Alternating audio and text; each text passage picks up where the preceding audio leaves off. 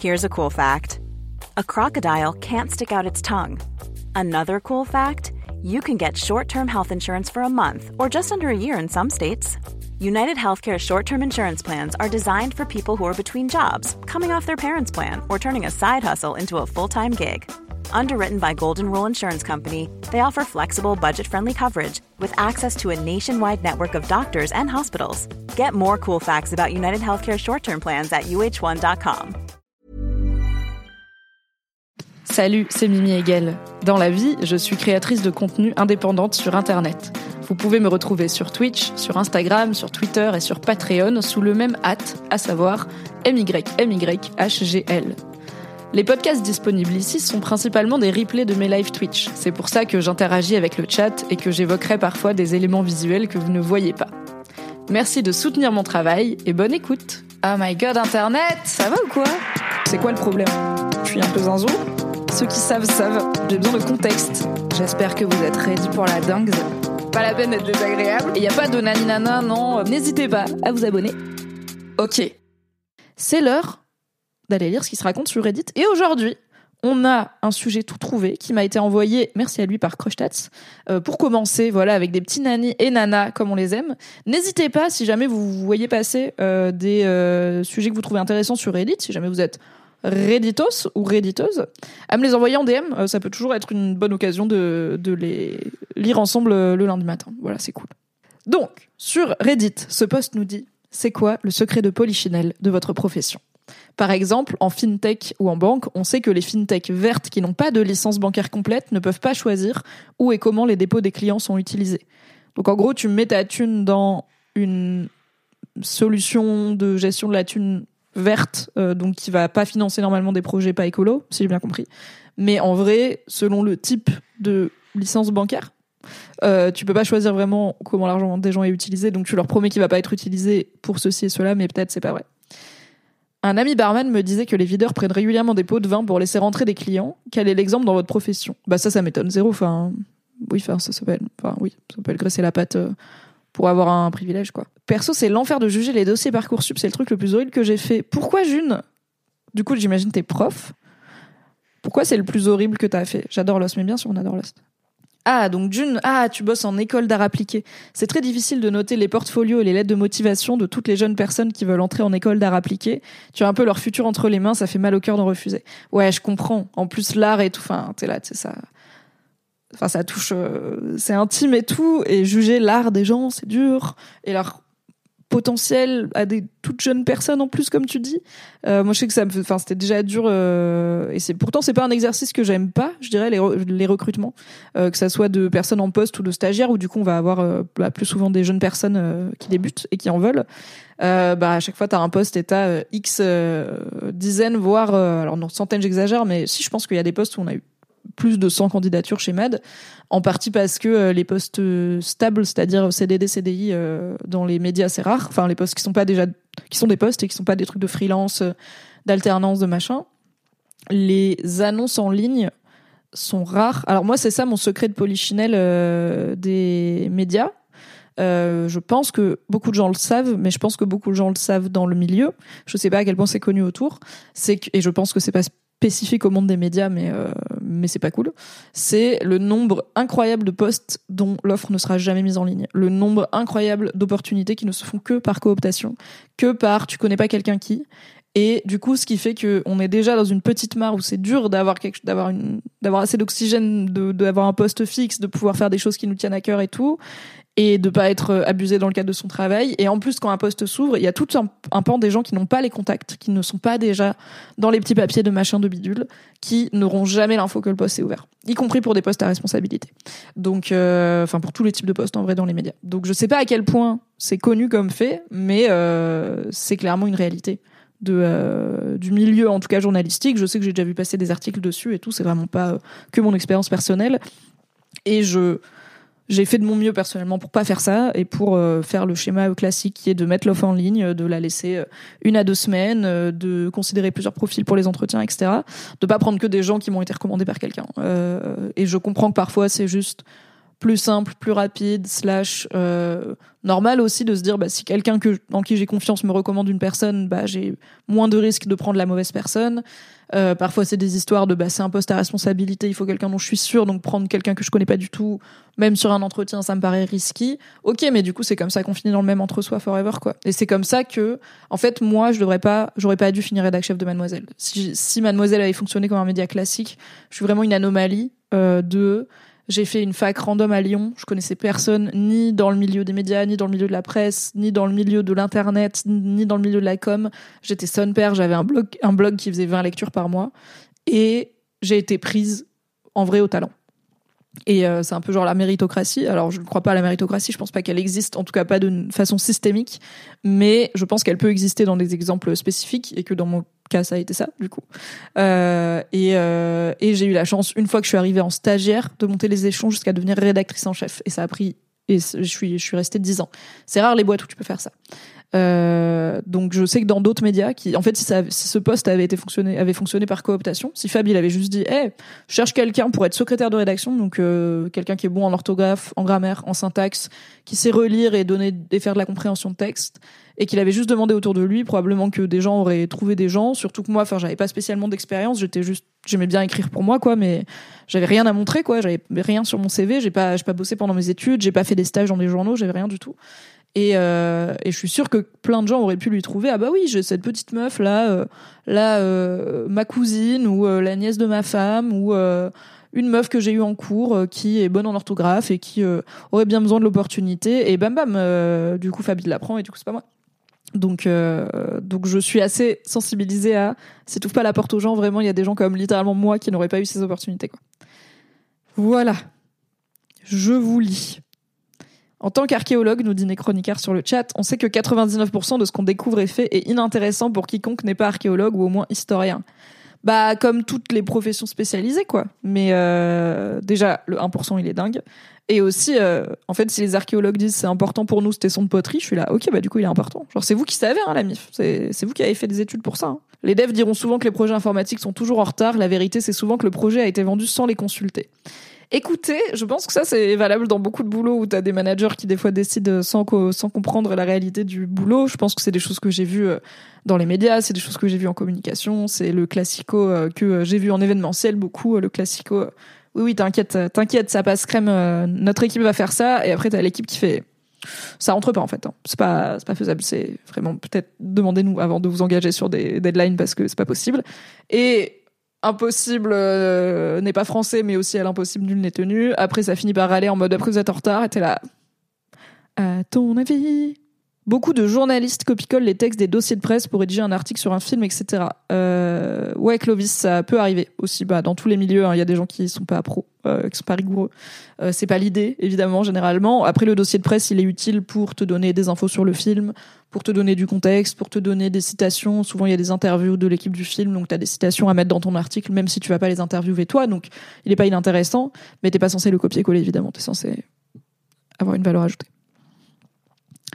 Ezok nous dit, anecdote récente, tous les matins on fait le point sur le en cours au niveau de l'équipe dev, et là mon boss chef de prod et le chef de projet commencent à dire, bon là on a, on a chopé ce projet, il y a cette deadline et tant de boulot à faire, on fait comment? À quel point on peut monopoliser nos ressources?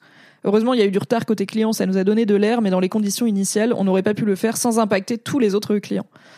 Ah ok, ils ont dit ok au projet, ils ont dit ok à la deadline, et après ils vous posent ça là en mode, voilà, comment on fait? Bah je sais pas, peut-être peut-être demander avant Pico donc nous donne un secret pas si secret d'enseignement à la fac. On applique toujours une formule magique pour remonter les notes et réduire le nombre de redoublants, sinon on se fait taper sur les doigts par l'administration. Ah je crois que c'est le cas partout, non? Enfin, genre la moyenne des notes a monté, alors que j'ai pas l'impression que le niveau des élèves est considéré comme montant.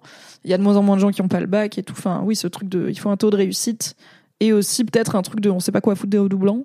Moi, j'ai l'impression qu'à ma fac, euh, tu pouvais pas redoubler mille fois non plus. Hein. Ah non, pardon, c'était. En fait, j'ai fait un an d'IUT avant la fac.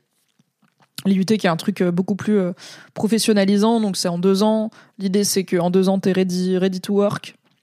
C'est des petites classes de 20-25 personnes, c'est des horaires de type lycée et c'est beaucoup de travaux euh, pro qui, avec le recul, sont une façon pour pas mal d'entreprises d'avoir des travaux d'étudiants gratuits à utiliser, puisque par exemple on a dû faire par groupe, donc on devait être cinq groupes, imaginer toute une campagne de com pour une nouvelle ligne régionale de bus d'une vraie compagnie de bus euh, du Dauphiné, qui du coup étaient euh, bah, les experts intervenants pros qui nous jugeaient comme si on travaillait vraiment pour eux, donc en soi c'est pas inintéressant, mais qui ont un des prix de gagner, c'est-à-dire il n'y a pas de prix, en fait c'est un, un devoir, donc il n'y a pas de, c'est pas un concours euh, auquel on choisit de participer, hein. c'était une des notes les plus importantes de l'année. Un des perks d'avoir gagné, c'est que ta campagne va être utilisée par l'entreprise. Et à l'époque, j'étais là, trop cool. Et maintenant, je suis là, mais payez-moi du coup, non? Donc voilà, je n'ai pas gagné, euh, mais tant mieux. Je n'ai pas aimé l'IUT non plus, je me suis barrée. Et l'IUT, on pouvait pas redoubler, je crois. C'était genre, euh, à part euh, si, genre, je sais pas, t'as été malade ou quoi, je crois que c'est. T'as été pris, tu peux pas redoubler, quoi. Don't fuck it up. En Italie, à la fac, tu peux refuser ta note et repasser tes examens plein de fois pour t'améliorer. Il me semble que c'est l'une des avancées qu'ils ont eu fin années 60. Ah, c'est intéressant. Je me dis que ça pourrait être intéressant de faire ça, peut-être pas autant de fois que tu veux, mais en, en one shot, quoi. De. Mais du coup, ça te permet, oui, de redoubler longtemps. Après, j'imagine qu'il y a des gens qui seraient là. Mais les gens, ils vont profiter du statut étudiant. Je suis là, vraiment, si les gens, ils veulent vivre au Crous et avoir une bourse, fin, laissez-les, c'est pas grave. Vraiment, il y en a assez pour tout le monde. Euh, peut-être qu'il y en a trop qui est donné à certains trucs et pas assez aux étudiants. Peut-être. Probablement. Euh, et après, tu peux être en études aussi longtemps que tu veux. J'avais un pote euh, très nonchalant qui, fumait pas mal de shit, un pote de lycée qui euh, a fait euh, plein, plein, plein d'études après. Mais genre plein de première année et de deuxième année, et de random trucs. Ouais, j'ai fait un peu histoire, ouais, j'ai fait un peu Sciences Po à la fac, ouais, j'ai fait un peu, euh, je sais pas, genre sémio et tout. Et j'étais là, mais en fait, et au bout de quelques années, donc moi j'ai fait des études assez courtes, j'ai fait donc un an d'IUT, je me suis barrée et après j'ai fait une licence. Donc j'ai fait quatre ans post-bac mais en vrai j'ai un bac plus 3 en termes de diplôme et euh, parce que j'ai pas été diplômée de l'IUT et j'ai trouvé mon job chez Mademoiselle et I went travailler. Je n'avais pas envie de faire des études longues et j'ai pas ce truc de ah là là j'aimerais bien des fois reprendre des études et tout. Euh, à part pour euh, la vie étudiante, c'était cool en termes de rythme, mais euh, je suis pas en mode hm, trop envie d'aller sur les bancs de la fac nourrir mon esprit. Bref, et donc au bout de quelques années, j'ai demandé à Spot mais est-ce que tu as une idée de la suite quoi? Genre est-ce que enfin qu'est-ce que tu vises? Il m'a dit moi dans la vie je veux être étudiant. Genre c'est le métier que je veux faire, je veux être étudiant. J'étais là Ok, more power to you, j'espère que tu vas y arriver. Et il voulait pas être genre étudiant chercheur au quoi, il était là, moi je veux être étudiant et aller à la fac et apprendre des trucs et pas travailler euh, genre concrètement quoi, je veux juste passer ma vie à apprendre des trucs. Je ok. Pico donc nous dit, toujours sur ces histoires de remonter les notes, j'ai enseigné pendant un an dans une grande école d'ingé publique parisienne et on a dû organiser un rattrapage de rattrapage pour un étudiant qui était vraiment nul, désolé pour lui, parce que c'était impossible de pas lui donner son diplôme car il avait payé. C'est vrai que, oui, du coup, les les écoles privées, si tu payes et que t'as pas ton année, comment ça se passe? T'as juste perdu ta thune? Mais en fait, en même temps, je suis là, bah oui, tu n'achètes pas un. Regarde la naïveté, tu n'achètes pas un diplôme. You wouldn't steal a car. I don't know. J'ai fait la fac, la MIF. Euh, moi, je suis pas dans la privée vie, quoi. Les licences pro doivent avoir au moins 70% de taux de réussite, sinon elles ferment, nous dit Arnaud. Résultat, c'est assez facile à avoir une fois accepté. J'en ai deux, dont une pour laquelle j'ai arrêté de bosser au bout de deux mois. Bah bravo pour ta double licence. Bah, après, c'est bien, ça veut dire que si genre il vous faut un diplôme, par exemple, je sais qu'il y a plein de concours de la fonction publique qui ne sont accessibles qu'à un certain niveau de diplôme. Et euh, c'est le fameux cat catégorie A, B, C et tout. Et euh, enfin, ça fait partie de ça, je crois. Mes parents étaient tous les deux fonctionnaires avant d'être retraités, je devrais le savoir même. Et du coup, bah, si jamais euh, tu t'es arrêté au bac et qu'il te faut un bac plus 3 euh, pour euh, tenter de faire un métier que peut-être tu connais, en fait, mais pas dans la fonction publique, bah, peut-être va passer une licence pro, si c'est facile. Ah, bah du coup, Mr. Pink, j'imagine que tu travailles en cuisine, puisque tu nous dis, dans mon métier, les gens pensent qu'on mange super bien, mais en fait, quand on rentre à la maison, on est tellement crevé qu'on mange McDo, BK, KFC, la triade du gras. Euh, ouais, ça, je savais pour le coup, mais parce que je, je m'intéresse euh, au, euh, au monde de la cuisine, n'est-ce pas, et au, à l'univers culinaire. Je sais que les chefs ont, enfin voilà, et cette réputation de ah, tu bosses dans un restaurant, tu dois trop bien manger. Alors, j'imagine que des fois, tu peux manger sur place. J'ai vu dans The Bear une série qui se passe dans un restaurant qui font genre le Family Meal où c'est quelqu'un qui cuisine pour toute l'équipe avant que le rush commence ou après, je sais plus. Euh, mais que euh, souvent t'es éclaté. En fait, tu rentres chez toi à une heure du mat et bah comme tout le monde t'es éclaté et t'as pas un filet mignon euh, au pleurote qui t'attend au four quoi. Tu manges comme tu dis, tu commandes McDo et puis let's go quoi. Je travaille en Russie à l'université où le système de notation est sur 100 points. En mettant des notes à la française, je me fais taper sur les doigts par les chefs de, de département. On m'a déjà demandé de trouver un moyen de mettre la note minimale. Ça et les bourses qui dépendent des notes MDR. Du coup, on trouve que tu notes trop généreusement l'NK, c'est ça? Euh, Parce que tu notes à la française et qu'en France, on note trop généreusement Puisqu'on t'a demandé de trouver un moyen de mettre la note minimale. Donc en gros, c'est genre tout le monde peut pas avoir 15 dans ta classe, euh, faut que tu nous trouves des nuls. Je me suis posé la question parce qu'en vrai, donc ça fait deux ans euh, que j'enseigne dans des écoles de journalisme euh, pendant un, module, donc un mois. Et à la fin, il y a une évaluation. Donc, je, les fais je fais travailler les étudiants généralement en groupe sur un projet et je les évalue avec des critères que j'ai décidés avec l'équipe pédagogique et tout. Et euh, j'ai jamais eu des gens qui ont des mauvaises notes. Je crois que le pire que j'ai eu, c'était un 9 sur 20. Enfin, le pire que j'ai mis, c'était un 9 sur 20 euh, à un exercice spécifique. Et la pire moyenne, du coup, que j'ai dû mettre, ça devait être 10. Et je suis un peu en mode, est-ce qu'ils vont croire que je suis nulle parce que je dis que tous mes élèves sont bons? Et en même temps, je suis là, bah déjà, il y a que genre 4 ou 5 groupes. Enfin, c'est pas non plus comme si je notais euh, 200 personnes. Et euh, bah, en fait, ils ont tous euh, assez bien bossé pour avoir la moyenne. Oui, ils ont tous fait le taf. Il y en a qui l'ont plus ou moins bien compris, qui se sont plus ou moins appliqués, mais il y en a aucun qui a raté raté quoi. Donc euh, donc je suis mais enfin finalement ça va je pense mais j'étais un peu en mode c'est un peu comme dans un QCM où trois fois de suite t'as la réponse B et t'es là peut-être c'est pas normal que ça soit la réponse B trois fois de suite alors que statistiquement on s'en fout. Les instituts de promotion de la culture française préfèrent embaucher des gens d'école privée que des personnes qui sortent de fac, c'est assez paradoxal pour un institut public. Ah bah c'est comme les ministres de l'éducation qui ont leurs enfants dans le privé hein. Ah non, OK Solenka, tu notes trop dur. 20 sur 20, c'est possible en Russie. En France, c'est pas évident de se justifier d'avoir la note maximale. C'est vrai qu'on a ce truc de on met jamais 20. Genre, euh, nul n'est perfection, tu vois. Après, euh, tu vas plus vouloir te dépasser. Je suis là. Bah, ou alors j'ai eu 100% juste et tu peux me mettre 20, quoi. Henri Cantonnet nous dit J'ai étudié dans une école privée. C'est prévu dans le business model que certains étudiants n'aient pas leur diplôme pour la crédibilité de la formation. Ça n'empêche pas que des potes qui n'ont pas eu leur diplôme ont eu de super carrières, bien sûr. Bien sûr. En hôtellerie-restauration, quand un... Ah, ok, croustillant petit secret. Audrey nous dit, en hôtellerie-restauration, quand un client mécontent nous plombe les notes sur Google ou TripAdvisor, on demande aux employés de mettre des bons commentaires pour monter la note. Euh, ce n'est pas très fair-play, mais ça ne m'étonne pas tant. Secret de Polichinelle dans l'édition. À part si tu bosses en édito, on ne lit pas les bouquins, il y en a trop. On reprend les infos du service presse. Ce qui est triste quand ton souhait premier, c'était de mettre en valeur et soutenir les auteurs. Je pense que hum, j'ai connu une personne qui était éditrice et qui a arrêté d'être éditrice parce que elle en avait marre d'avoir l'impression d'arnaquer les auteurs et les autrices. Euh, parce que le milieu de l'édition n'est pas euh, ne favorise pas les auteurs et les autrices en France et dans pas mal de pays du monde. Euh, mais en France, c'est chaud. Donc je comprends cette frustration. Moi, j'ai jamais voulu bosser dans l'édition parce que bah c'est ce que disait la personne qui bosse en école. c'est toi, June, qui bosse en école d'art appliqué là, qui du coup a du mal à refuser les dossiers des gens, mais qui peut pas prendre tout le monde. Euh, je me suis toujours dit, je suis, j'ai zéro envie d'avoir la responsabilité de est-ce que cette personne va publier un livre ou pas parce que je sais à quel point c'est important pour plein de gens.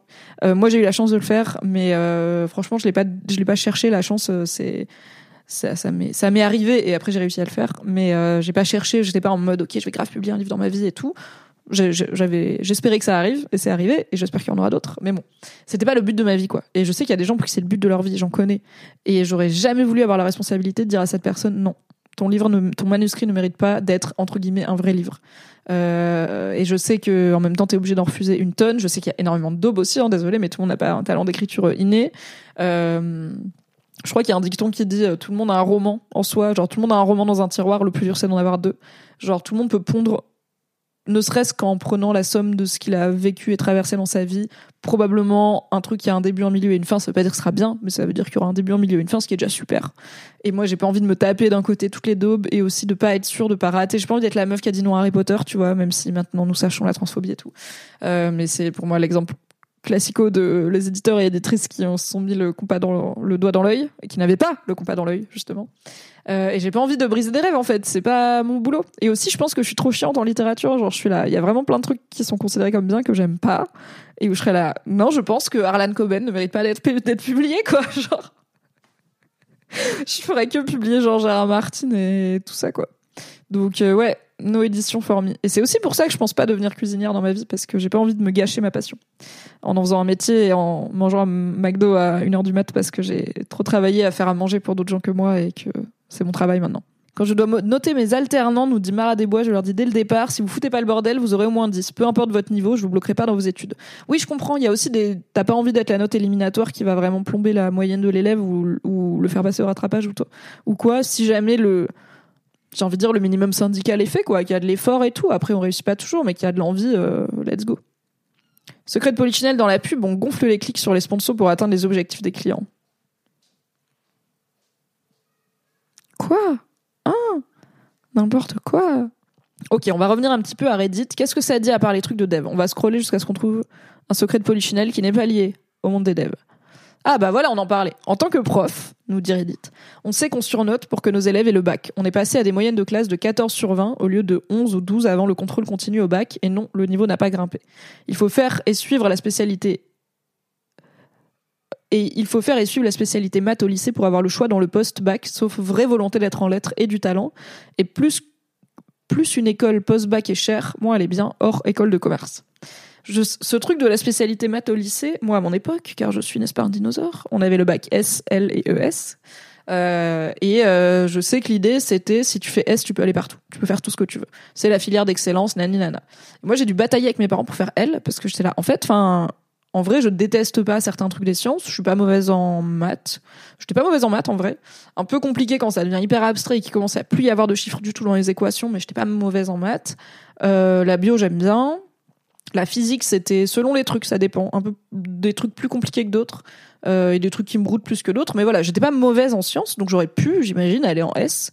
Mais et c'était la, la take de mes parents et du conseil d'orientation et du CPE. C'était, mais en fait, tu peux le faire, donc vas-y. Et j'étais, mais je veux pas. Enfin, ça ne m'intéresse pas. Et j'avais vu heureusement, God bless her, ma grande sœur, qui elle, pour le coup, est une scientifique, puisqu'elle est, rappelons-le, chercheuse en physique, let's go! La go, elle a fait l'infiniment petit, donc les neutrinos et tout, et l'infiniment grand, parce que là, elle est en astrophysique. Trop fière d'elle, ma sœur.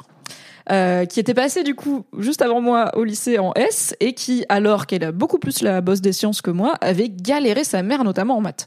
Donc j'étais là, en fait, je ne veux pas de cette vie. Merci. Moi, j'aime les langues, j'aime le français, j'aime euh, l'art. Je suis en option, je, suis en option cinéma et j'aime l'histoire. Voilà. Et je n'aime pas le PS ainsi que faire des sciences toute la journée. Donc je ne veux pas. Il y a un moucheron. Donc je ne veux pas faire des sciences toute la journée. C'était un de mes premiers. euh, Je pense que c'est dans ma tête, c'est un, c'est un moment. Vous voyez, dans vice versa, il y a les souvenirs corps, les corps souvenirs qui sont genre les moments de ta vie, qui sont des moments charnières pour la construction de qui tu es. Pour moi, c'est un moment charnière parce que c'est une des premières fois que j'ai tenu tête entre guillemets à mes parents. Alors c'était pas une engueulade parce que mes parents ils sont pas là à m'engueuler pour que je fasse ce qu'ils veulent euh, en termes de choix de vie, mais c'était une vraie divergence d'opinion sur qu'est-ce qui est le plus important dans la vie, je dirais. Et j'étais là en fait, j'ai pas envie de passer deux ans pas contente pour avoir l'opportunité d'aller dans un truc où je sais même pas ce que je veux. En fait, je sais pas ce que je veux faire, je sais pas où je vais aller, donc pourquoi je ferais un choix qui est pas le bon pour moi là maintenant pour un hypothétique truc où j'aurais peut-être envie d'aller dans deux ans alors que j'en sais rien et qu'a priori vu mes centres d'intérêt bah je pourrais aller dans des trucs qui m'intéressent quoi. Donc j'ai tenu tête à mes parents et j'étais fière. Mais je suis un peu triste de voir qu'apparemment euh, cette idée de il faut faire maths au lycée pour avoir le choix dans le post-bac, euh, sauf si tu veux vraiment faire des lettres, euh, a l'air de perdurer d'après ce commentaire.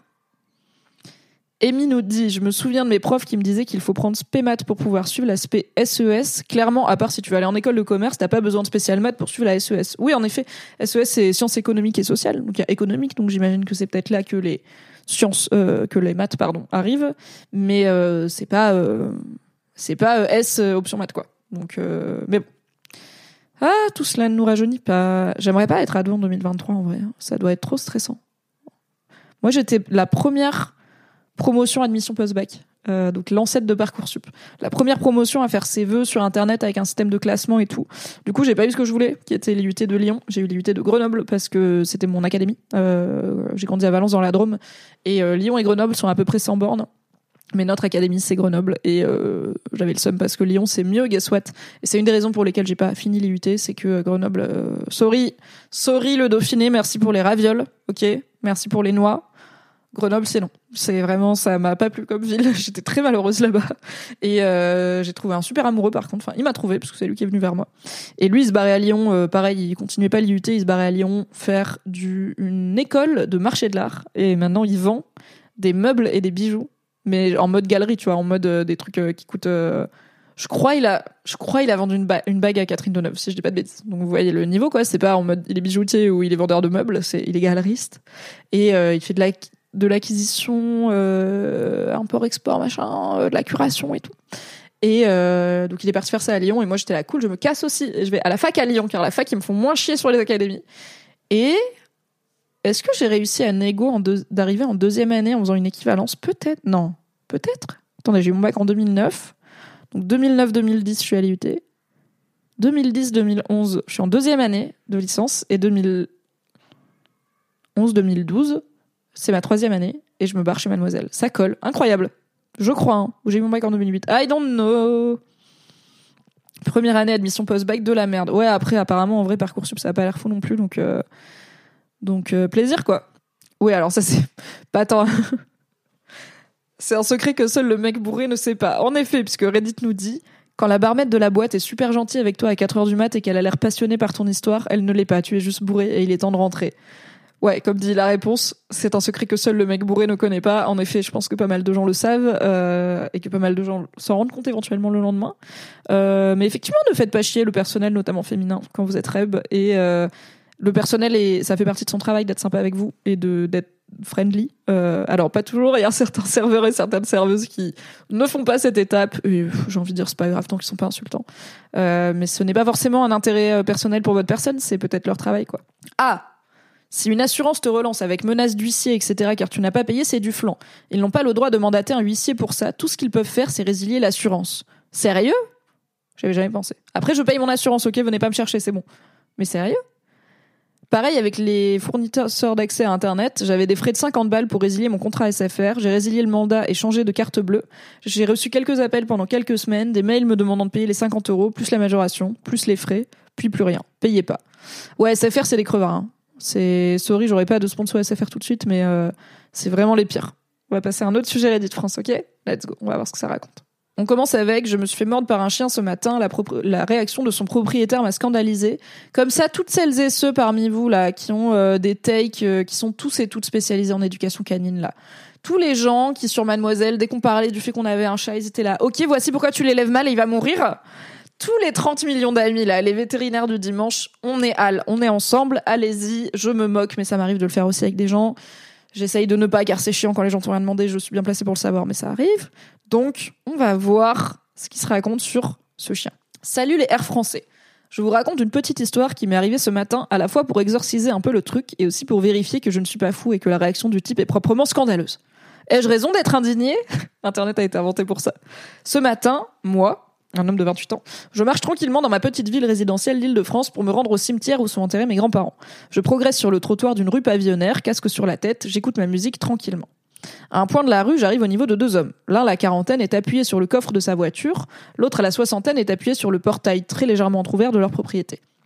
Je passe donc entre les deux, sur le trottoir qui borde à la fois la voiture et le portail. Je les dépasse, je franchis le bateau. Le donc le bateau, c'est là où le trottoir, voilà. Je le trottoir redevient de la terre battue. J'ai le temps de faire encore 4-5 pas. Soudain, je sens une vive douleur à l'arrière de la cuisse comme un gros pincement et tout en même temps, une masse qui me pousse vers l'avant. J'ai le temps de pivoter légèrement ma tête pour comprendre que c'est un chien qui vient de sortir de nulle part et m'a mordu juste sous les fesses. Je n'ai pas eu le temps de me retourner que le chien me mord à nouveau, plus bas, avec un peu moins d'intensité.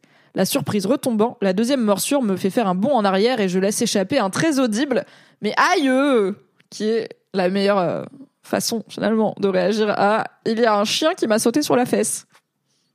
Je me retourne, je vois le chien revenir vers l'homme le plus âgé. Je n'y connais rien en chien, mais ça faisait la taille d'un labrador avec des poils longs, noirs et chocolat. Les deux hommes me regardent avec un air très étonné. Je remarque que le plus jeune des deux a une main sur le coffre ouvert de sa voiture et que l'autre main tient une laisse. Je comprends qu'il s'agit sûrement d'un retour de balade et que le chien a dû venir me becter le jarret en sortant du coffre. Le quadragénaire me lâche un désolé à peine audible avec un air particulièrement péteux. Un peu paniqué par ce qui vient de se passer, je lui réponds. Mais ça va pas Si c'est un chien dangereux, il faut l'attacher, pas le laisser attaquer les gens.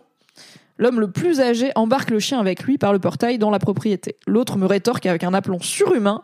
Ce n'est pas un chien dangereux, vous êtes sur son territoire, elle défend son territoire, c'est normal. Je suis hébété par la réponse. Je n'étais clairement pas sur sa propriété, j'étais sur le trottoir tout le long de mon passage devant chez lui. Je n'ai pas mis un pied sur la dalle de ciment de son portail ou jamais pris la direction de rentrer chez lui. J'ai même dû m'écarter au maximum de chez lui pour passer puisque le sexagénaire me bloquait le passage. J'étais juste sur la voie publique, j'avais même dépassé son terrain au moment où le chien m'a mordu. Réflexe un peu con de ma part, je sors mon téléphone, je mitraille sa propriété et son portail en lui répondant calmement. Bah écoutez, je me permets de prendre votre maison en photo et puis je vais aller demander à la gendarmerie ce qu'ils pensent de votre avis.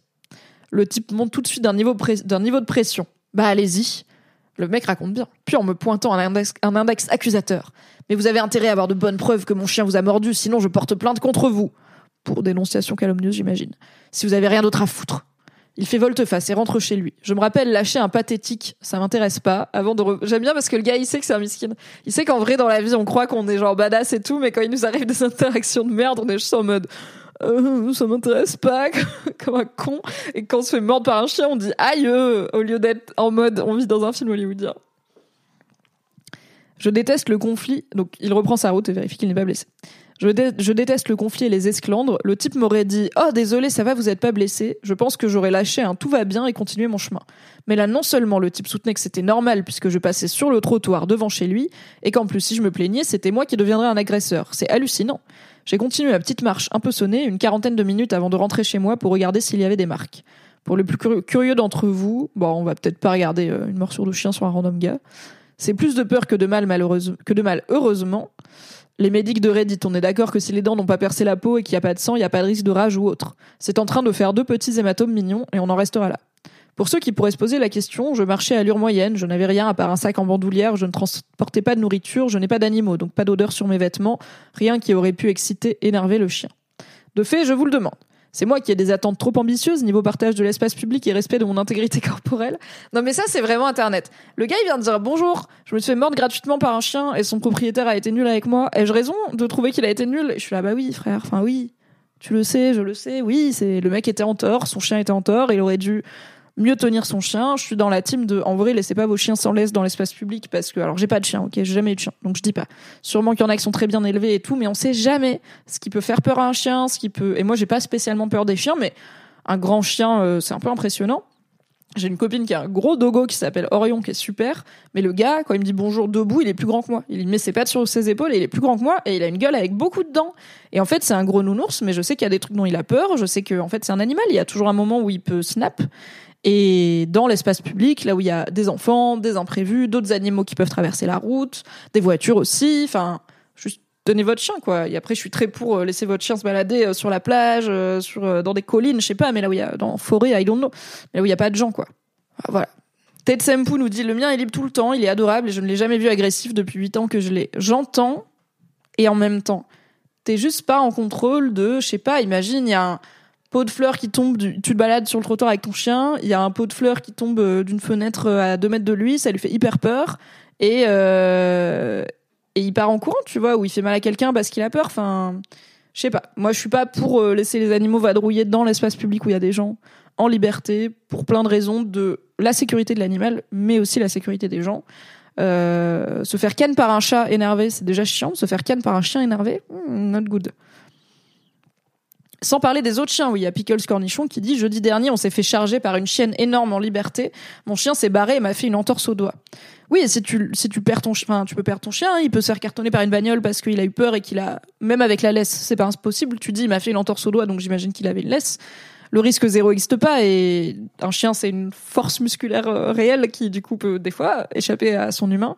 Mais de se dire euh, je vais pas l'attacher, il va bien se comporter, je l'ai bien éduqué, je suis là oui, mais on sait jamais quoi. Et Maizaki dit les gros chiens, même en voulant être affectueux, ils peuvent être dangereux. C'est vrai, un gros chien qui va, euh, un gros chien qui connaît pas sa force et qui fonce sur un enfant et qui se roule dessus, bah ça peut être, je sais pas, ça peut être dangereux quoi.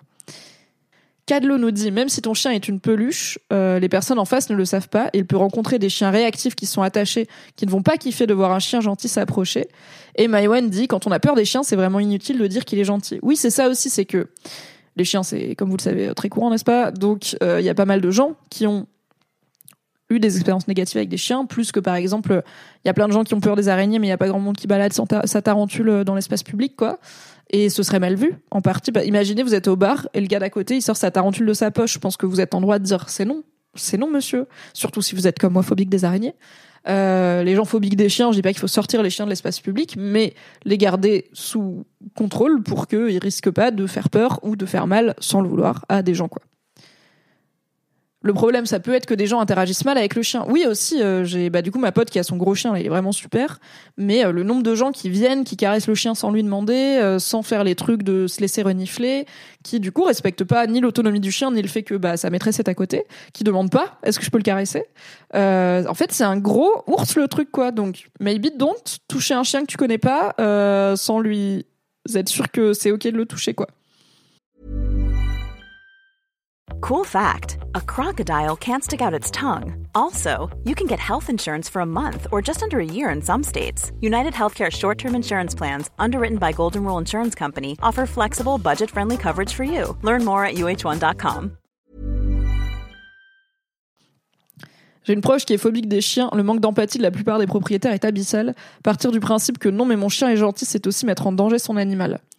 Bah ouais, je comprends. Nous, ça nous est arrivé euh, dans l'ancien appartement où où vivait Nodus, il y avait un, c'était un petit immeuble avec un petit escalier et en gros, il y avait un genre de sas dans l'entrée qui faisait que, en gros, il y avait des, il y avait une, nous on était au quatrième, il y avait une meuf du deuxième ou du troisième qui avait deux chats vraiment genre bon pépère et qui les laissait vivre dans la cage d'escalier euh, avec l'accord de tout le monde, donc ils faisaient pas leurs besoins ni rien, mais des fois tu montes et t'as les deux chats endormis sur deux marches euh, en mode euh, gardien du temple qui te regardent, ils sont adorables, ils essayent jamais de rentrer dans les apparts des gens, ils essayent jamais de sortir, donc t'avais un genre de sas qui fait qu'ils peuvent pas se barrer dès que tu ouvres la porte de l'immeuble.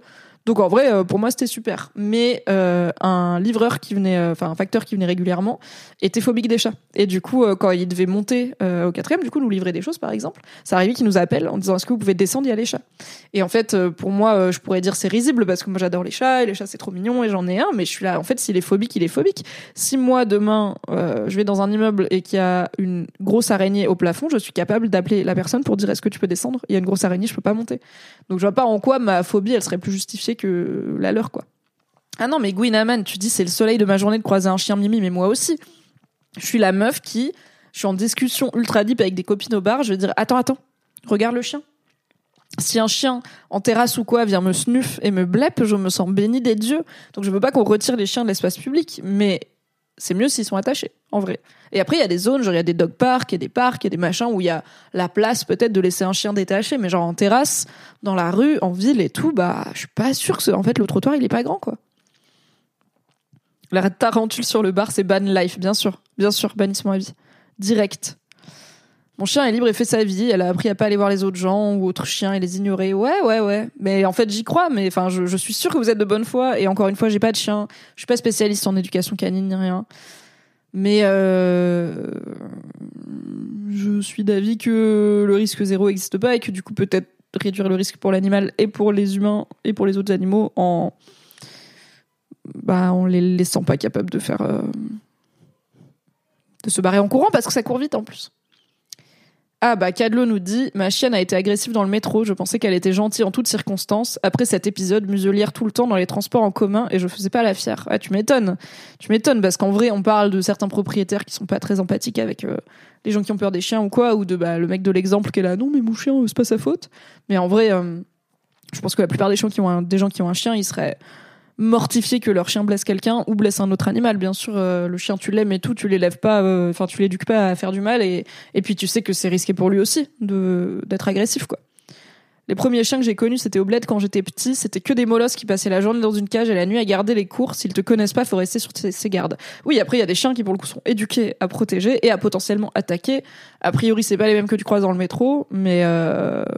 et puis il y a des gens qui éduquent mal leurs chiens aussi. Puis j'ai l'impression que c'est, enfin, c'est pas hyper facile quoi de trouver des ressources fiables sur comment bien éduquer son chien parce qu'il y a tout et n'importe quoi et il y a des trucs payants hyper chers d'autres moins chers mais est-ce que c'est bien? Enfin je sais pas je me dis et même les vétos ils disent pas tout le temps les mêmes trucs donc je je saurais pas si demain je devais m'occuper d'un chien ou trouver des infos euh, qui vont pas faire de mon chien un animal euh, fucked up quoi Oh my god Il y a Anne qui dit à New York cet été, j'ai croisé trois fois des types avec des énormes serpents se balader dans la foule. Résultat, trois mini-crises d'angoisse et besoin de changer ma trajectoire en ayant peur de les croiser à tout instant. Deux fois le soir dans la foule et une fois en journée au parc. Non mais c'est lunaire, vraiment, tu tournes la tête, t'as un gars avec son boa autour du cou, t'es là, Nani moi, j'ai pas peur des serpents, donc euh, et j'en ai déjà eu un autour du cou à la place Jemerel Fna de Marrakech, comme une bonne touriste. Euh, je pense que je le referai pas maintenant parce que je suis un peu plus sensible aux conditions de vie de ces animaux. Mais je mange de la viande, donc, eh. Euh, bref. Et euh, j'ai pas peur des serpents, mais je pense, par exemple, être dans le métro à côté d'un gars qui a un gros serpent autour du cou, je serais quand même un peu en mode. J'ai pas peur, mais j'ai pas hyper envie qu'il me touche. Euh, donc je comprends, encore une fois, l'exemple de la tarentule. Et sinon, j'ai une copine qui avait des rats, euh, enfin qui, oui, qui avait des rats, elle en a plus maintenant. Les rats, c'est super chouette comme animal de compagnie, mais euh, il faut avoir un peu de place parce que c'est mieux d'en avoir plusieurs. Et euh, ça vit pas très longtemps, donc euh, bah faut se préparer à être triste régulièrement quoi. Ça vit quelques années, je crois, et c'est c'est c'est fragile, c'est vraiment des toutes petites bestioles, donc quand c'est malade, généralement ça voilà, ça survit peu. Bref, euh, j'avais une pote qui avait des rats et qui euh, parfois les sortait chez elle, pas euh, dehors, mais qui les sortait de leur cage et qui les prenait sur sa main et qui les laissait se balader un peu. Alors ils étaient franchement ils étaient propres et tout. Bon, ça fait des petites crotouilles des fois, mais c'était pas crado chez elle quoi.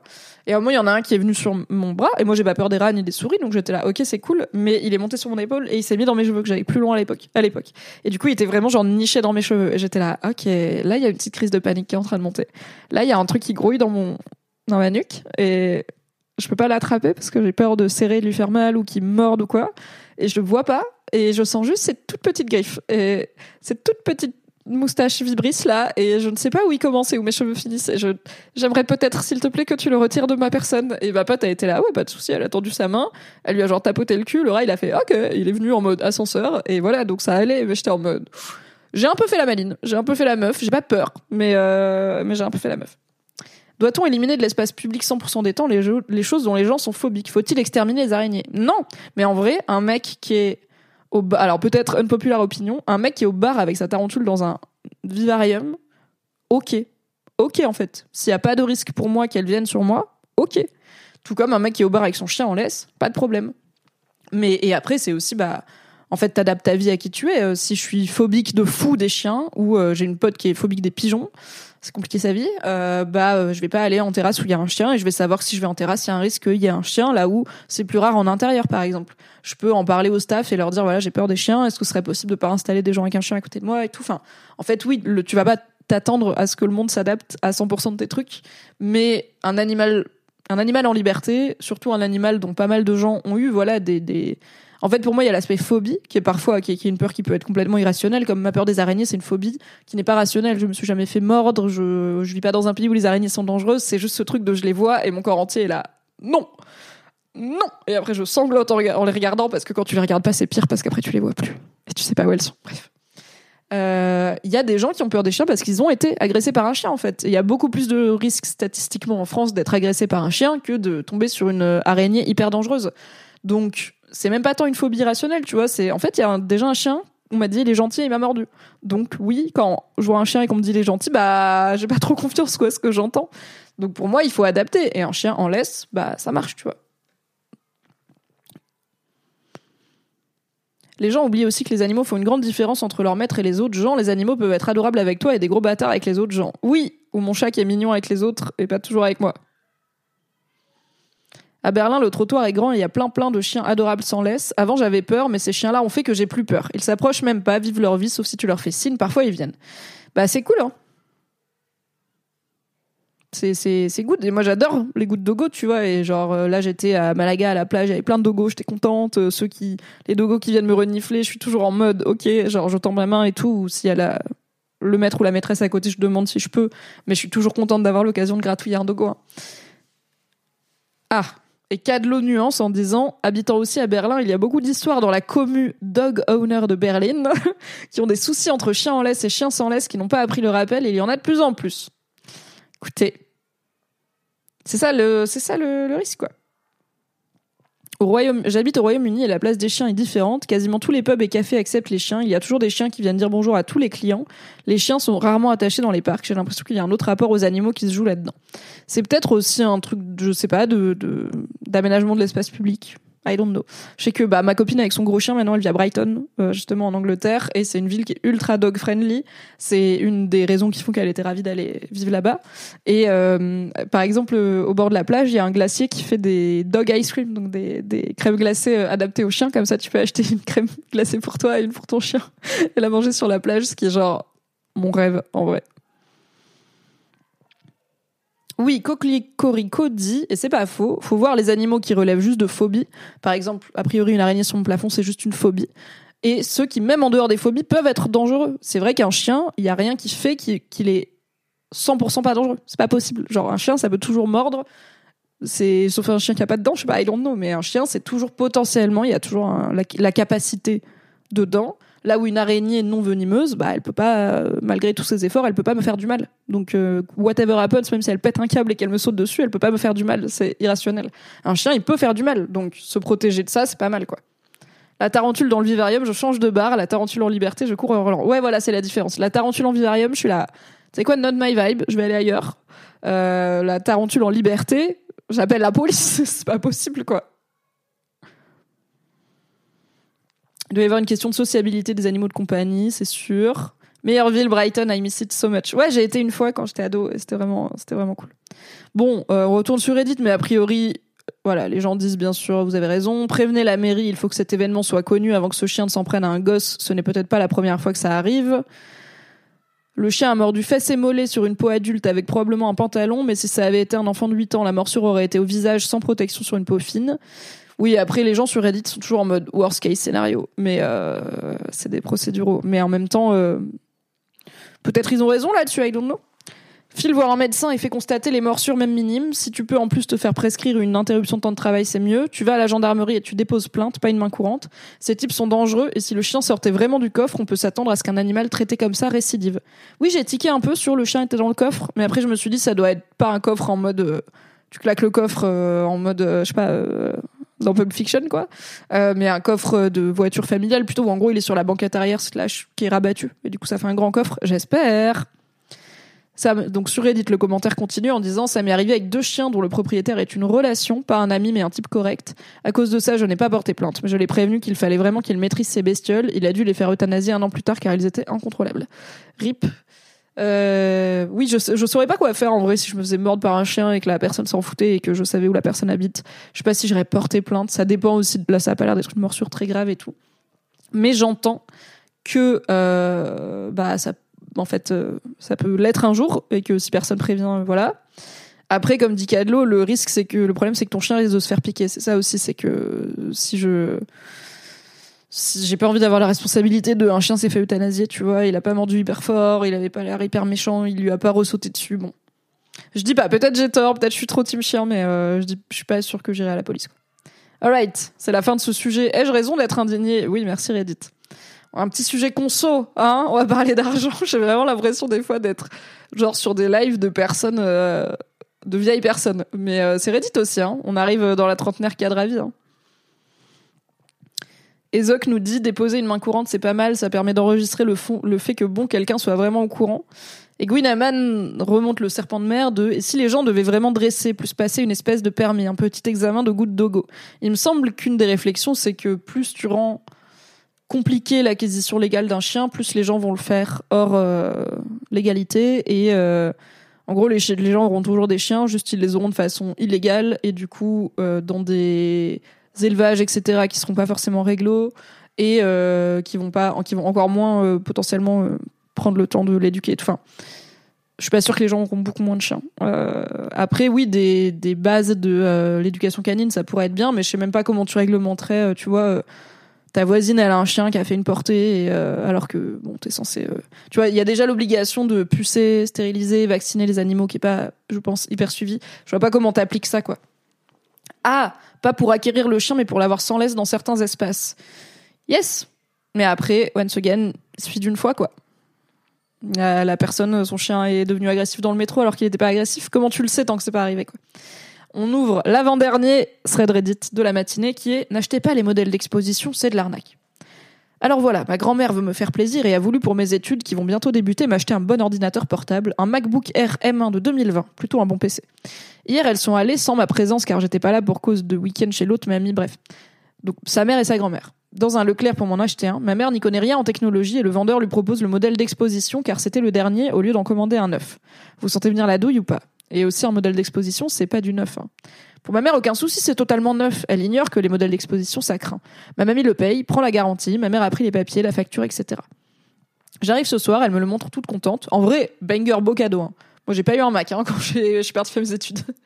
Je l'allume, elle me dit c'est un modèle d'expo, mais t'inquiète, c'est neuf. J'avoue, j'étais pas sereine et même en l'ouvrant, je sentais que c'était pas neuf. Et bah, impossible de le connecter en Wi-Fi, un peu abîmé, mais surtout la batterie est morte et son temps d'écran peut être vu 24 heures par jour, 1% constant, même branché, il ne charge pas.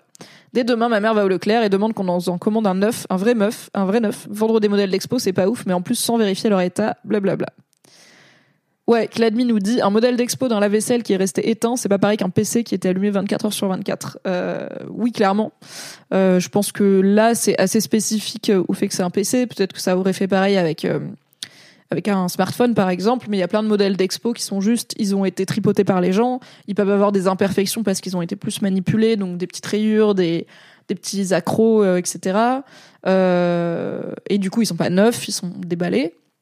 Mais il y a des cas où franchement ça vaut le coup. Voilà, sur l'électroménager euh, qui est resté éteint et tout. Je suis pas sûre que ton frigo qui a un petit poc à l'arrière parce qu'il a été déplacé et dont on a ouvert la porte plusieurs fois par jour, il va euh, vivre moins bien que le même frigo neuf et comme dit euh, le top commentaire sur Reddit, normalement ça s'accompagne d'une sérieuse remise.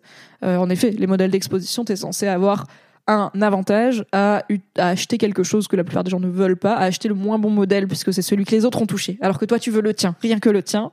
Et du coup, euh, t'es censé avoir une réduction. Donc là, ouais, la mamie et la maman se sont fait un petit peu arnaquer si elles l'ont payé au prix du neuf, ce qui est vraiment genre, ok, l'audace du vendeur Leclerc.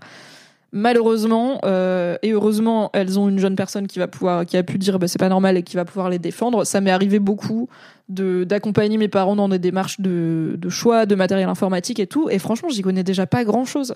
Donc je suis déjà euh, heureusement il y a d'autres membres de ma famille qui s'y connaissent mieux, mais je suis déjà pas hyper douée et surtout je suis dans l'écosystème Mac depuis 10 ans maintenant. Donc en vrai les PC et tout, j'y connais rien.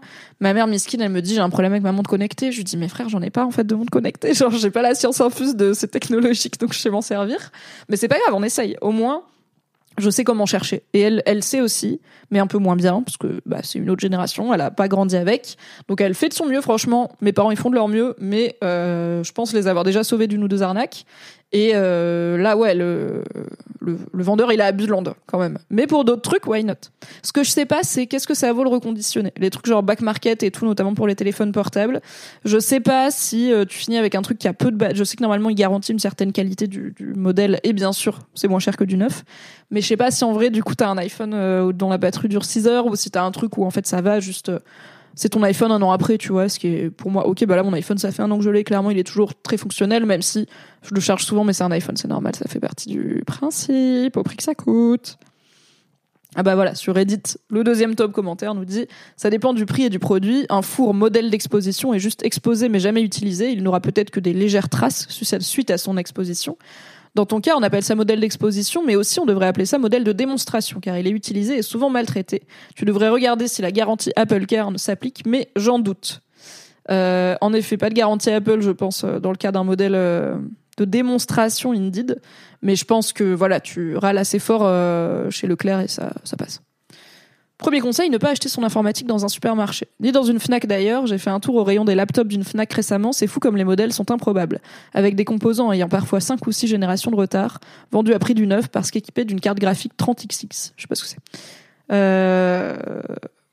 En vrai, je sais pas comment faire du coup pour les gens qui y connaissent rien, à part leur dire allez voir des vidéos YouTube, I guess, mais là encore, il y a de tout.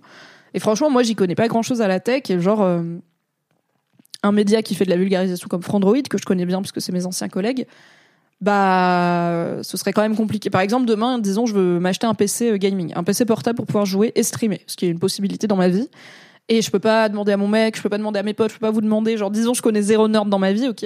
Je suis pas sûr que juste en allant sur Frandroid, je finisse par être convaincu de faire le bon choix. Hein. C'est quand même, je sais pas, c'est quand même compliqué, quoi. Et pourtant, c'est un site qui est fait pour être pédagogique, pour euh, expliquer simplement, pour faire des comparatifs clairs, pour avoir des critères, des, critères clairs et une, synthèse qui est toujours facile à lire et tout. Donc je, si il faut pas aller en supermarché, il faut pas aller en magasin spécialisé, bah en fait tu vas où pour acheter ton informatique quand tu connais rien? I don't know. Ah, bah sur le chat, vous me dites Back Market, c'est top pour moi. J'ai un ordinateur et plusieurs téléphones, j'en étais contente. J'achète tous mes iPhones sur Back Market, j'adore. Pour les smartphones reconditionnés, il y a Yes Yes qui est très cool aussi. Eh bien, merci la MIF. Très bien. J'ai hâte d'avoir une petite OP Back Market. Je leur dirai que vous avez dit du bien d'eux. Sur ma chaîne, gratuitement. Nvidia 30XX, c'est la gêne 2021 de mémoire. Merci Ezek. Merci les.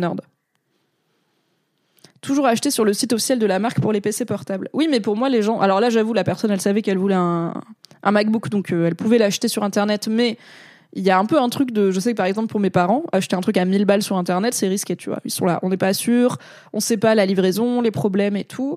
On va en magasin et on l'achète. Et il n'y a pas toutes les villes où il y a un Apple Store. Donc euh, j'entends et la livraison existe mais euh, bah, des fois il y a des gens ça les rassure de parler à une vraie personne. Et là c'est dans le cas où voilà elle savait qu'elle voulait un Mac. Quand tu sais pas et que tu as besoin d'être conseillé où tu vas pour être bien conseillé en informatique du coup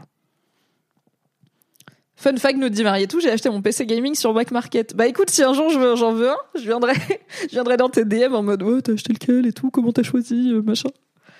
Ah, Amélie nous dit mauvaise expérience chez Back Market. J'ai acheté un tel et au bout de 7-8 mois, l'écran déconne un max. J'ai dû faire des pieds et des mains pour le faire réparer. J'avais tout le temps un intermédiaire différent. Au final, je l'ai envoyé et ils me l'ont renvoyé non réparé parce que pour eux, il avait pris l'eau ou un choc alors que non. J'ai râlé, j'ai dit que j'allais leur faire de la mauvaise pub. Ils ont fini par me rembourser. J'aurais tendance à aller dans plusieurs magasins vraiment spécialisés et à comparer les différents conseils des vendeurs, mais bon, il faut être en capacité de le faire. Oui, voilà. Ouais, Coclicorico nous dit pour les grands-parents, euh, acheter sur internet c'est différent, avoir un conseil humain c'est irremplaçable.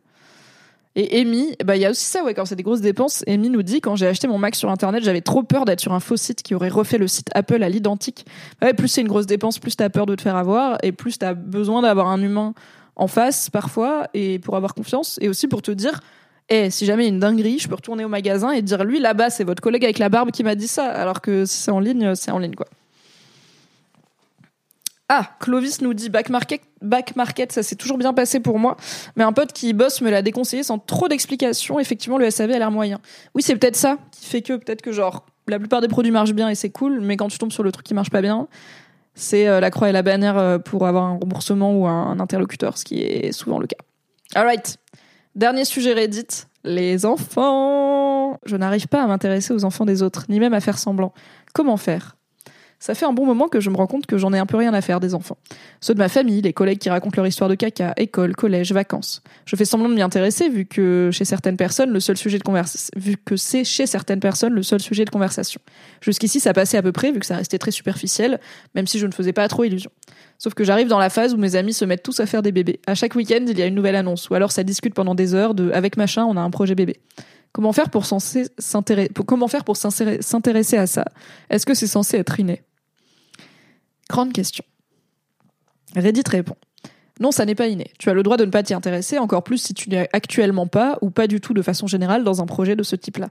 Après, il y a deux choses à distinguer selon moi. Les amis qui parlent de leur projet bébé, c'est plutôt avoir comme un projet de tes amis. Donc, comme n'importe quel projet, on peut se montrer encourageant ou soutenir l'ami à certains moments. Ensuite, les discussions sans fin où on montre des photos de bébés, les vidéos où ils mangent comme des cochons, etc., c'est plutôt pénible quand on ne s'y intéresse pas. Dans ce cas-là, tu peux simplement le dire. Quelque chose comme c'est mignon, mais c'est vraiment pas mon truc suffit en général, c'est pas mal poli. Et une personne répond peut-être en apportant une piste d'explication sur pourquoi les parents parlent beaucoup de leur enfant. Franchement, non, c'est pas inné, mais quand t'es dedans, ça te prend littéralement tout ton temps libre. T'as plus le temps d'aller au ciné, de lire, de regarder des séries, de jouer à des jeux vidéo. Donc mécaniquement, ça limite drôlement les sujets d'intérêt. Je pense pas que tes copains parents attendent de toi que tu parles avec eux de leurs enfants. Effectivement, je vois pas pourquoi ça t'intéresserait autrement que par politesse. D'un autre côté, je trouve ça un peu mal poli de leur part de ne parler que de ça quand t'es à côté. Ils se doutent bien que c'est excluant comme sujet. Et quelqu'un du coup renchéri en disant mes amis sont assez sympas pour passer à d'autres sujets une fois qu'on a fait le tour des questions d'usage sur leur marmot donc ça ne me dérange pas qu'on parle de leurs enfants tant que c'est pas le seul sujet de conversation. Pour mes collègues ils savent que j'en ai pas donc ils me lâchent un peu la grappe avec ça même si ça ne me dérange pas d'en parler un peu pour être poli. Je suis pas spécialement fan des fanat des enfants de manière générale mais avec l'âge je trouve qu'ils deviennent plus rigolos mignons et intéressants.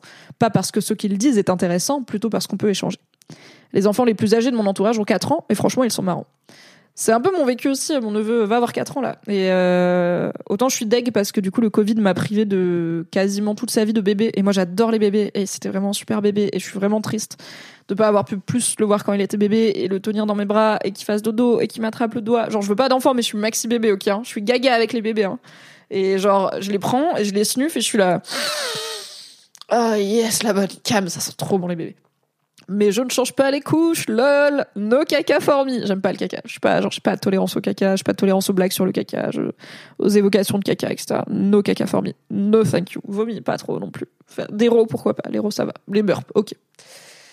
Et euh, du coup, voilà. Et plus il grandit, plus c'est gueulerie parce qu'en gros, la phase. Moi, c'est mon premier petit enfant, je dirais, de mon entourage. Donc, euh, j'ai pas trop en tête à quel âge les enfants font des trucs.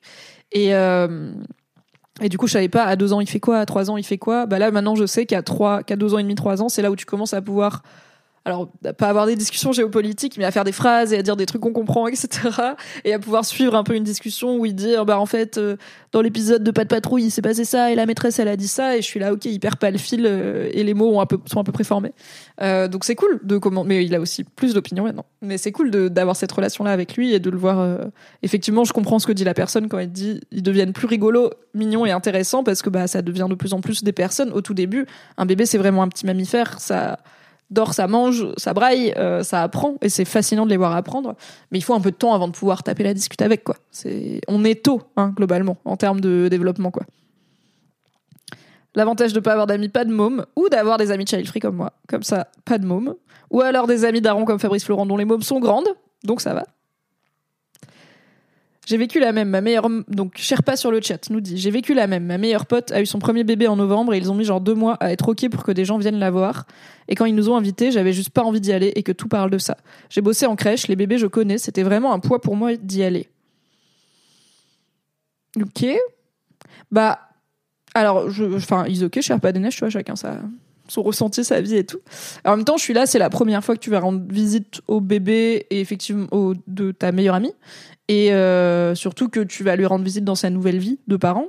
Donc pour moi, euh, c'est une visite qui certes, enfin oui, ça va parler bébé parce que bah factuellement il y a plein de choses qui ont changé dans sa vie, mais euh, bah c'est quand même un moment fort à passer en amitié, je trouve, d'être incluse dans voilà c'est ça ma nouvelle vie et j'ai envie que t'en fasses partie. Donc tu peux voir ça comme oh, on va parler que bébé, ça va être chiant, mais aussi comme en fait c'est un moment important de la vie de mon ami et de son compagnon ou de sa compagne. a priori ils sont deux.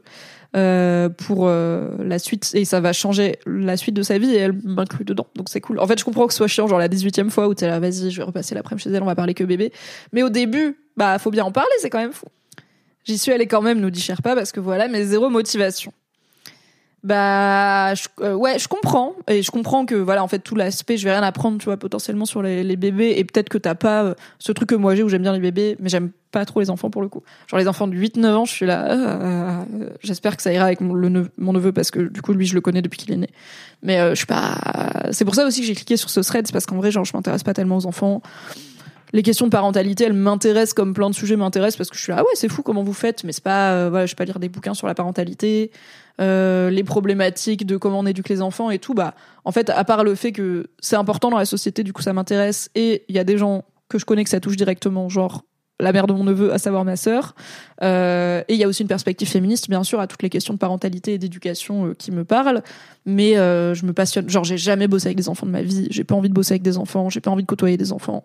C'est pas intéressant pour moi, quoi. Je suis pas en mode, oh là là, je vais aller bosser en centre aéré pour être entouré de plein de petits bouts de chou. Genre, waouh! Un cercle de l'enfer probablement pour moi. Et plus ils grandissent, genre il y a un vrai truc entre 6 ans et l'adolescence où pour l'instant, je suis pas à l'aise avec les enfants de cet âge. Je suis là, ça ne m'intéresse pas, vous êtes c'est l'époque où ils sont des petits rois dans leur tête. Ils commencent à te parler en mode c'est des adultes mais en fait pas du tout et je suis là oh Bon, j'espère qu'on jouera à la Switch, hein, comme ça on aura des trucs à se raconter. Mais euh, et c'est nul parce que genre j'aimerais bien, enfin j'aime bien transmettre et genre les enfants ils sont pas inhéremment nuls. C'est à moi de trouver une façon de les intéresser, c'est à moi de trouver une façon de connecter avec eux. Mais guess what, j'ai pas envie, du coup j'en fais pas. Incroyable ou pas? Je suis team pas d'enfant par choix et perso, il commence à m'intéresser vers le CP. Ah bah tu vois, c'est l'inverse de moi. Moi, c'est le CP où je commence à décrocher. Amélie nous dit, j'ai déjà pas beaucoup d'amis, mais j'en ai deux qui en ont fait un à peu près au même moment. Forcément, elles ont plus le temps pour les potes, et une en fait un deuxième en ce moment, mais arrêtez. Oui, je comprends ça. Pour le coup, il y a un vrai truc. Je crois qu'on en avait parlé dans le live Child Free sur euh, comment la vie change quand tu veux pas d'enfant et que tout le monde en fait, parce que comme disent les commentaires Reddit, ainsi que la réalité de la parentalité, bah ça prend tout ton temps, surtout au début, et ça change ta vie forever, parce qu'en fait t'as créé la vie, incroyable ou pas. Et tu vas être responsable de cette personne, whatever happen, vous allez toujours être liés, ce qui me terrifie.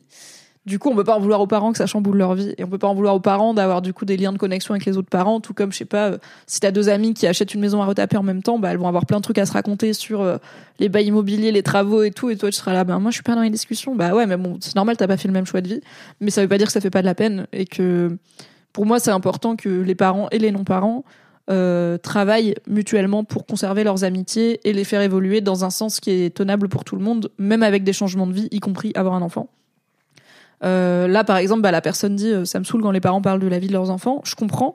Et je sais qu'il y a des settings où c'est pas possible de faire ça, mais pour moi, le, une astuce entre guillemets, c'est euh, de plutôt réorienter la, conversation vers comment la personne, parent avec qui on discute, la personne adulte, le vit. Genre, euh, ah, euh, mon gamin, il a pleuré toute la nuit, il arrêtait pas de faire caca et tout. ok, ok, mais du coup, comment ça va toi? Comment tu vis la fatigue? Est-ce que si c'est un enfant qui a été fait à deux, est-ce que ton partenaire ou ta partenaire prend le relais et te soulage? Est-ce que tu arrives à trouver des moments de calme? Est-ce que c'est possible pour toi de prendre du temps pour toi Est-ce que je peux t'aider à prendre du temps pour toi? Est-ce que je peux faire un truc? Genre je sais pas, je viens une après-midi, je te cuisine ta bouffe pour tout le week-end et comme ça tu chill et tu joues à Zelda En fait, recentrer la conversation vers moins le pratico-pratique de ce que les enfants font, si c'est pas ça qui vous intéresse, mais comment ça impacte la vie de la personne qui vous le raconte et qui a priori du coup est quelqu'un avec qui vous avez envie de discuter.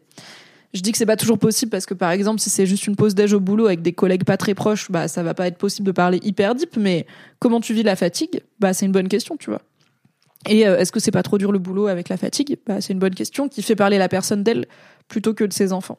Et pour moi, c'est comme ça aussi que les amitiés, elles survivent à des changements de vie, c'est en restant connecté avec la personne et qui elle est, et pas avec, euh, mais ça marche dans genre, euh, des fois, t'as des personnes, elles se mettent en couple et elles oublient d'être là pour leurs potes. Euh, ça m'est arrivé de le faire un peu. Sorry. Merci à mes amis qui m'ont mis un coup, de, un coup de warning, en fait, de, eh oh, il est super, Valentin, tu l'aimes, on l'aime, mais guess what, on, on t'aimait d'abord, on t'aimait en premier, on te connaissait avant, et tu nous manques, en fait, t'es plus assez là. Et j'étais là, alright, sorry, duly noted, et, euh, et j'ai je me suis un petit peu réalignée. Euh, donc euh, ça peut se dire aussi, quand c'est des gens dont vous êtes proches, vous pouvez dire, en fait, désolé, je comprends que ça a changé ta vie de fou, et il n'y a pas de souci pour parler de comment va ton gosse et de comment ça va toi, mais j'ai pas envie de passer deux heures à parler de ses vomis, en fait. C'est ou de euh, il a euh, mis les cubes dans des mis les cubes dans les carrés aujourd'hui. Good for him, bravo. Mais peut-être qu'on n'est pas obligé de faire deux heures dessus. Et aussi, bah c'est différent. Genre, est-ce que tes amis quand ils deviennent parents, ils se rappellent de te demander toi comment ça va aussi?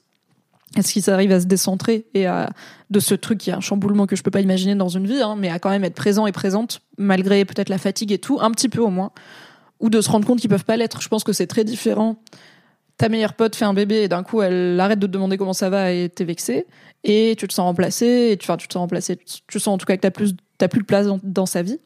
Et ta meilleure amie elle fait un enfant et elle arrête de te demander comment ça va parce qu'elle a plus l'espace disponible dans sa tête mais elle te le dit elle te dit je suis désolée je me rends compte que j'arrive pas à être très présente pour toi en ce moment j'espère que ça va c'est un trop gros chamboulement j'ai hâte de reconnecter avec toi j'espère que à, telle échéance ça ira mieux et tout.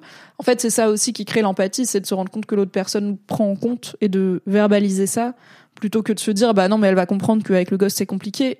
Dites-le. Un jour j'ai hum, quelqu'un euh, à qui je tiens qui m'avait dit mais il y a longtemps hein, dans le cadre d'une relation qui m'avait dit euh, comment je peux faire pour te rassurer? Parce que j'étais rendue méfiante par un moment compliqué qu'on avait traversé et euh, je lui ai dit dis-moi les choses. Dis-moi les choses que tu penses pas avoir besoin de me dire. Dis-moi genre répète-toi. Dis les évidences. Parce qu'en fait tout ce qui est dans ta tête est une évidence de type euh, je tiens à toi t'es importante pour moi etc visiblement ça ne l'est pas pour moi. Donc et là je suis effectivement pas rassurée sur notre relation parce qu'on venait de vivre un truc compliqué. Du coup j'étais là en fait dis-moi tout ce qui te paraît redondant. Dis-le-moi. Tout ce qui te paraît évident dis-le-moi. Et rassure-moi. Et euh, ça n'a pas marché il l'a pas fait. Mais parce qu'il m'a répondu je suis pas très bon pour communiquer. J'étais là ah, bon Très bien. Enfin, ça n'a pas marché. Si, un peu, mais pas autant. Il a quand même oublié, des fois, de me dire des trucs. Bref. Bref. Mathilde sur le chat nous dit contente de pas avoir d'amis qui ont des enfants, c'est un grand nom pour moi. Là où je bosse parfois, j'ai des parents avec leurs enfants et vraiment deux fois sur trois c'est l'enfer. Pas intéressé, plus mal à l'aise quand les gens parlent que de ça. Aïetit. Ah, cher Pat, du coup, tu reviens sur. Euh, T'étais saoulé d'aller d'aller rencontrer euh, la nouvelle vie de ta meilleure pote qui a fait un bébé, et tu nous dis j'étais gavé parce que depuis l'annonce de sa grossesse, tout tournait autour de cette arrivée. Clairement, ça a changé ses disponibilités et notre relation, malgré ses promesses que tout resterait pareil. Bah, je comprends. Après, euh, j'entends que c'est compliqué de dire à une personne enceinte ou à un, un ou une future parent en général. Euh, en fait, il n'y a pas que ça dans la vie, mais je pense que ça peut être un reality check aussi, tu vois, de dire, en fait, je comprends que là, c'est un projet hyper important pour toi, mais moi, dans mon monde, il se passe encore plein de choses et j'ai besoin que tu sois là pour moi. Enfin, je me dis qu'il y avait peut-être des étapes pour pas en arriver à, du coup, je suis limite dégoûtée d'aller rencontrer ce bébé parce que j'en ai marre de plus être dans la vie de ma pote, quoi. Mais euh, c'est pas facile de de d'avoir ces conversations et elles sont pas toujours entendues. J'entends. Merci de me remonter le moral, nous dit Gwinaman, alors que je suis en plein milieu d'un licenciement de la plupart des gens de mon entreprise. Oh non Oh non, force C'est Twitter? Tu travailles pour Twitter? Qu'est-ce qui se passe? Oh là là, bah force. Soutine. Et Sherpa nous, nous dit Je suis consciente que c'est une réflexion full, full égoïste, donc je fais en sorte que ça transparaisse pas. Et je lui fais pas payer le fait d'avoir accompli son rêve, mais je ne cache pas ce que je ressens à moi-même. Bah, t'as raison. Et après, je pense que c'est bien dans la vie d'être un peu égoïste. En fait, je pense que tout le monde l'est, c'est ok. Et peut-être plutôt qu'égoïste, c'est important d'être égocentré. C'est important de dire à ses proches, de le communiquer, je pense, selon moi, d'une façon ou d'une autre, pas forcément en mode voici une to-do et une checklist, euh, mais de communiquer, voilà de quoi j'ai besoin, en fait, moi. Je suis égocentré, voilà de quoi moi j'ai besoin dans notre relation. J'ai besoin que tu prennes mes nouvelles, j'ai besoin que tu sois là pour moi de telle façon, j'ai besoin que tu joues ce rôle. Et ça peut se dire comme ça ou ça peut se montrer de plein de façons et s'encourager de plein de façons. Donc pour moi, tu dis c'est égoïste. En fait, non, c'est égocentré. Genre, là, on parle de ta relation d'amitié avec cette meuf. Et ta relation d'amitié avec cette meuf en apathie. Et à toi, ça te fait de la peine. Et peut-être qu'à elle aussi. Donc c'est normal d'être égocentré quand on parle d'émotions. Genre, littéralement, les émotions, elles existent que dans notre tête. Genre, on peut pas en parler et les prendre en compte sans être égocentré. Et je pense qu'on a trop peur des fois de dire aux gens, c'est ça mes émotions et j'ai besoin que. Et en fait, voilà comment tu peux m'aider à en avoir des meilleurs. Et après, les gens, ils le font ou pas, tu vois, on peut pas les obliger. Mais de dire, voilà ce qui se passe là. Mais c'est pas top. Et tu peux faire en sorte que ça aille mieux dans mon cœur. Et si tu le fais, c'est cool. Et si tu le fais pas, ça me dit des choses sur notre relation et c'est ok aussi. On n'est pas obligé de fit avec tout le monde dans la vie. Oh là là, je suis partie loin en relationnel. Mais en même temps, là, on parle de relationnel puisqu'on parle euh, entre pas mal de gens qui n'ont pas d'enfants. Hein. J'ai pas l'impression que vous êtes beaucoup de parents sur le chat.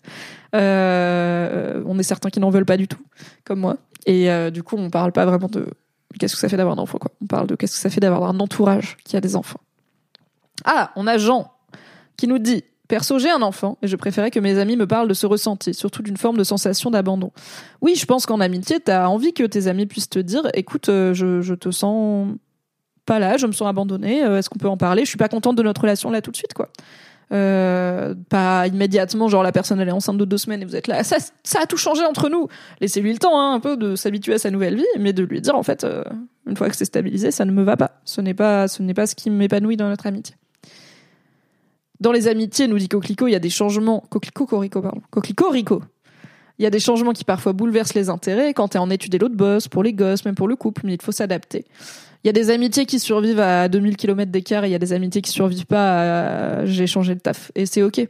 Euh, il y a des amitiés plus longues que d'autres, il y a des amitiés qui vont nous être pertinentes pour nous à un moment de notre vie et pas à un autre, et c'est ok. Euh, mais les amitiés, c'est comme des plantes. Euh, c'est comme toutes les relations, ça s'arrose, ça s'entretient, ça se surveille. Ça pousse pas tout seul. Ça pousse pas mal tout seul, mais pas que. Ah, Jimmy nous dit de mon côté, mes amis partent du principe que ça ne m'intéresse pas parce que j'ai pas d'enfants, alors que leur parler de leur vie, ça m'intéresse. Ah oui, c'est intéressant. C'est vrai que j'ai eu aussi des fois le cas euh, de, de, jeunes parents qui et de jeunes mères surtout qui, je pense, avaient été un peu euh, matrixés par cette idée de euh, ce genre de backlash de, de, la pression à la maternité où il y avait de plus en plus de meufs qui étaient là, on s'en fout des enfants et tout, et qui étaient un peu en mode non mais je vais pas vous faire chier avec mes histoires de limite de poule pondeuse, tu vois. Et j'étais là mais arrête frère t'as un enfant, c'est hyper important. Enfin, parle-nous de ta vie, tu vois. C'est pas moins intéressant euh, les quand la daronne euh, de la pause déj me raconte euh, le spectacle de sa fille que quand moi je raconte mon date au Cupid. En soi, on n'a pas la même vie, mais on s'intéresse à la vie de l'autre, c'est tout. Après Jimmy, je sais pas, j'ai un doute par rapport à ton pseudo. Je sais pas si t'es une femme ou un homme. J'ai l'impression qu'on part un peu plus du principe que les femmes s'intéressent à la vie des enfants parce que c'est leur prérogative, n'est-ce pas? L'éducation, le caca, les couches et tout. donc j'ai l'impression que par exemple, si on est en dîner avec mon mec et qu'il y a des enfin je sais pas c'est plus courant qu'on vienne à moi me parler de de parentalité enfin de maternité de parentalité que euh, à mon compagnon euh, où on se dit que les hommes euh, ils s'en foutent quoi. Merci d'avoir été là. Je vous fais des gros bisous. Faites des papouilles à vos chiens celles et ceux qui ont des chiens. Je ne leur veux que du bien. Du love. Prenez soin de vous. Bye bye. Merci d'avoir écouté cet épisode. Pour soutenir le podcast, pensez à lui mettre 5 étoiles et un gentil commentaire sur votre appli préférée. Si vous voulez encore plus de Mimi dans vos oreilles, vous pouvez retrouver mes débriefs de séries sur le flux Mimi Egel débrief les séries, tout simplement. M'écouter avec la créatrice de contenu Marie Kigai chaque mardi dans le podcast BFF et me retrouver tous les dimanches en compagnie de Fabrice Florent dans notre podcast cinéma Le Film Club. Tous les liens sont dans la description. Merci à Valentin Nortier pour le générique et à Pop Music Production pour le montage. Et très belle journée